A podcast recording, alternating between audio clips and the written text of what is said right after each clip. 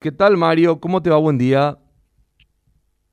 Sí, eh, muy buenos días a vos y a toda tu audiencia.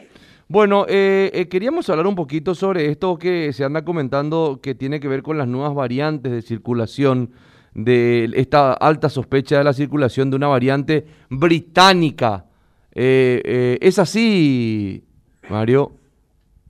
Bueno, quería un poquitito contextualizar el tema con relación a las variantes y su detección nosotros en el Instituto de Investigaciones en Ciencias de la Salud, eh, desde el año pasado, en el tiempo que prácticamente se introdujo, se introdujeron los primeros casos en el país, eh, ya eh, nuestras investigadoras habían realizado un protocolo, un proyecto de investigación, ¿verdad?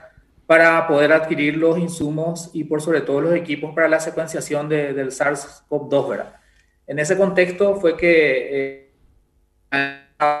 se liberó el dinero, por decirlo de alguna forma. Y pudimos tener los equipos y retiramos hace aproximadamente un mes y un poco más.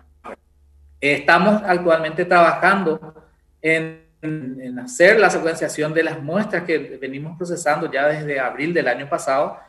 Y eh, si bien eh, no tenemos todavía resultados eh, bien concretos con relación, porque es una técnica no muy sencilla, ¿verdad? Se requiere mucha expertise. Entonces, sí estamos llevando las primeras secuenciaciones en el país del SARS-CoV-2 resultados, eh, lo, que ahora podemos confirmar es que tenemos ya a nivel nacional, ¿verdad? La confirmación de, del P1, ¿verdad? Con una circulación que ya conocemos, había dado ya el Ministerio de Salud en algún momento. Y obviamente también eh, esta técnica va a permitir detectar eh, también, obviamente, otras variantes que eventualmente estarían circulando en el país. Bueno, esta variante británica, digo, eh, más allá de, la circulación de que se ha confirmado la brasileña, la, de Manaus aquí en nuestro país, eh, eh, a ver, ¿tendría alguna especificación diferente? ¿Qué, ¿Qué, se nota de, diferente, Mario? No, en realidad las variantes, como ya se habían conversado en varias oportunidades, son eh, ocurren normalmente, ¿verdad? Y sobre todo cuando mayor transmisibilidad hay, cuando circula mayormente, ¿verdad? En este caso un virus, es de esperarse que aparezcan variantes. Ahora, ¿qué importancia o relevancia tiene eso en cuanto al impacto en salud pública? Ahí sí es otro tema, ¿verdad? Eh, si bien conocemos que actualmente son eh, las variantes de preocupación, ¿verdad? Son la británica, también la de Sudáfrica, la P1 y actualmente también se introdujo la, la, variante de la India, ¿verdad? Como también una variante de preocupación. Entonces, eh, es de esperarse que aparezcan, ¿verdad? Solo eh, que en estos casos se está viendo una mayor transmisibilidad en estos y obviamente mayor número de casos también, ¿verdad? Eso es lo que está confirmado en este tipo de variantes.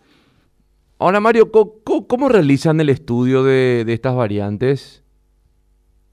Bueno, eh, es algo muy técnico, ¿verdad? En realidad, el, el, nombre de secuenciación viene de una secuencia, ¿verdad? De, en los que están dispuestos los aminoácidos que conforman el genoma, en este caso del virus, ¿verdad? Entonces, lo que hace este estudio es ver, primero detectar, ¿verdad? Eh, estos aminoácidos, cómo se encuentran y se van ordenando y en base a eso se van eh, utilizando una plataforma en la cual va comparando y una librería, ¿verdad? en la, cual va ordenando y poniendo ¿verdad? Eh, los linajes que van apareciendo.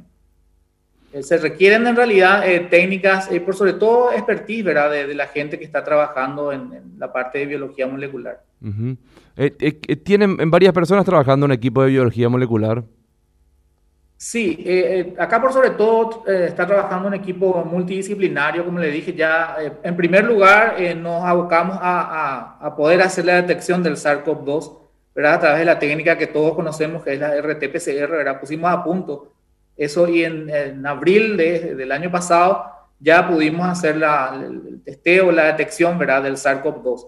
Inmediatamente eh, también ya previendo, ¿verdad? Que es necesaria la vigilancia genómica de, del virus, ¿verdad? Y sobre todo detectar y ver qué variantes eventualmente podrían ir apareciendo, como está ocurriendo ahora, ¿verdad? Eh, se, se, hicieron estos proyectos y se presentaron, ¿verdad? Al CONACYT y al FEI, ¿verdad? Que eh, son los que solventaron este, este proyecto y este estudio. Y ahora tenemos ya la capacidad ¿verdad? de poder eh, detectar las variantes que están circulando. Lleva un poco de tiempo, ya estamos prácticamente en la etapa final, ¿verdad? O sea que tenemos el equipo se están adquiriendo la, los, los, conocimientos necesarios, se está trabajando, ¿verdad?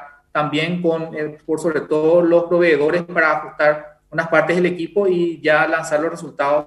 Probablemente ya tengamos más novedades a inicio de la semana que viene o a fines de esta, de esta semana. Mario, eh, sería, esta sería la tercera variante. Eh, ¿Cuál? Esta, ¿sería la tercera variante o la segunda?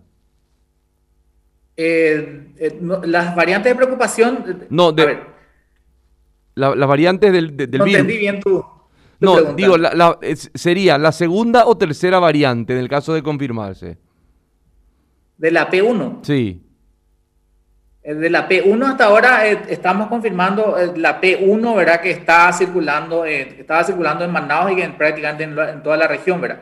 Nosotros nos abocamos a poder detectar las demás variantes también, que en cuestión de tiempo nada más vamos a tener circulando también, ¿verdad? O sea que tanto la UK como la de Sudáfrica y, y actualmente la de la India, ¿verdad?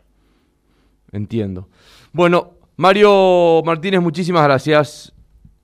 Por nada, las órdenes.